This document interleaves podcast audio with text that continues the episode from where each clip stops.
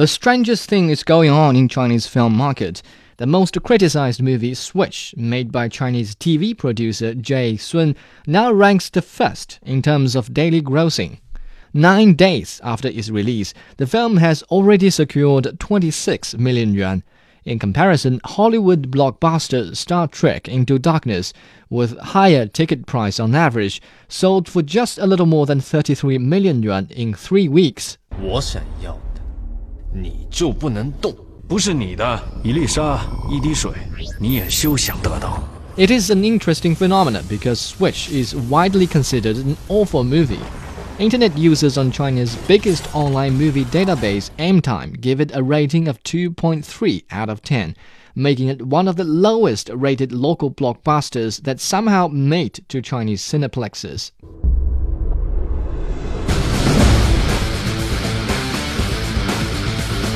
Part of the reason is the movie's sizable 160 million yuan investment. Unlike regular movies, the production of Switch was a commercial activity right from the start.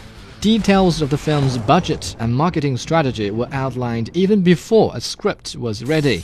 And based on my personal observation, the movie carries a dozen embedded adverts, such as for a domestic insurance company, an overseas cell phone producer, a foreign automaker, and a Chinese online shopping website, among many others. With this amount of input, the producer must have tried every means within his power to install it in Chinese cinemas.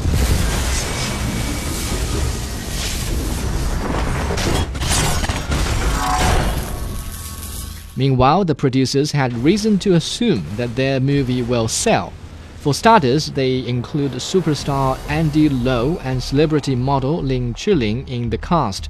The influence of Andy Lau is, of course, beyond any doubt. Lin Chiling is a better model than actress, but no problem, her huge fan base is always ready to be tapped.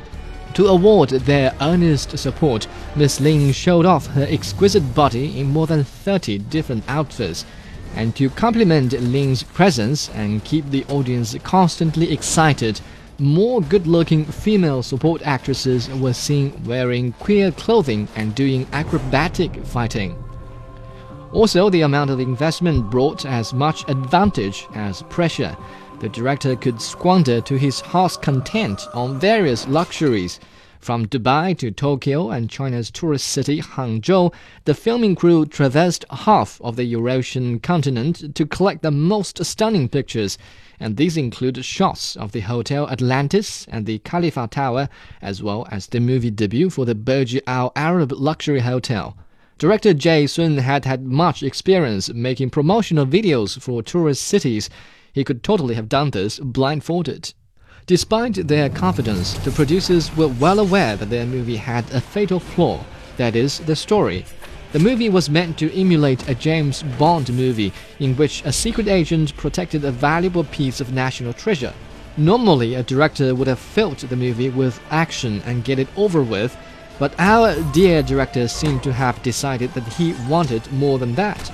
So he extended his beloved experiment of a film to include romance and thriller yet wasn't able to find a focus in his scattershot pursuits.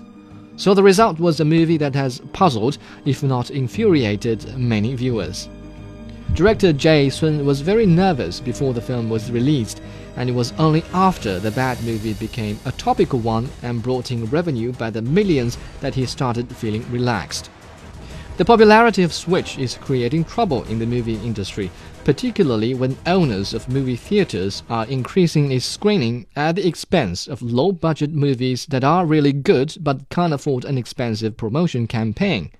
Perhaps the viewers should stop voting for the bad movies, otherwise, they'll be left with no choice when more of such bad topics take over. On a scale from 1 to 10, I give Switch a 1.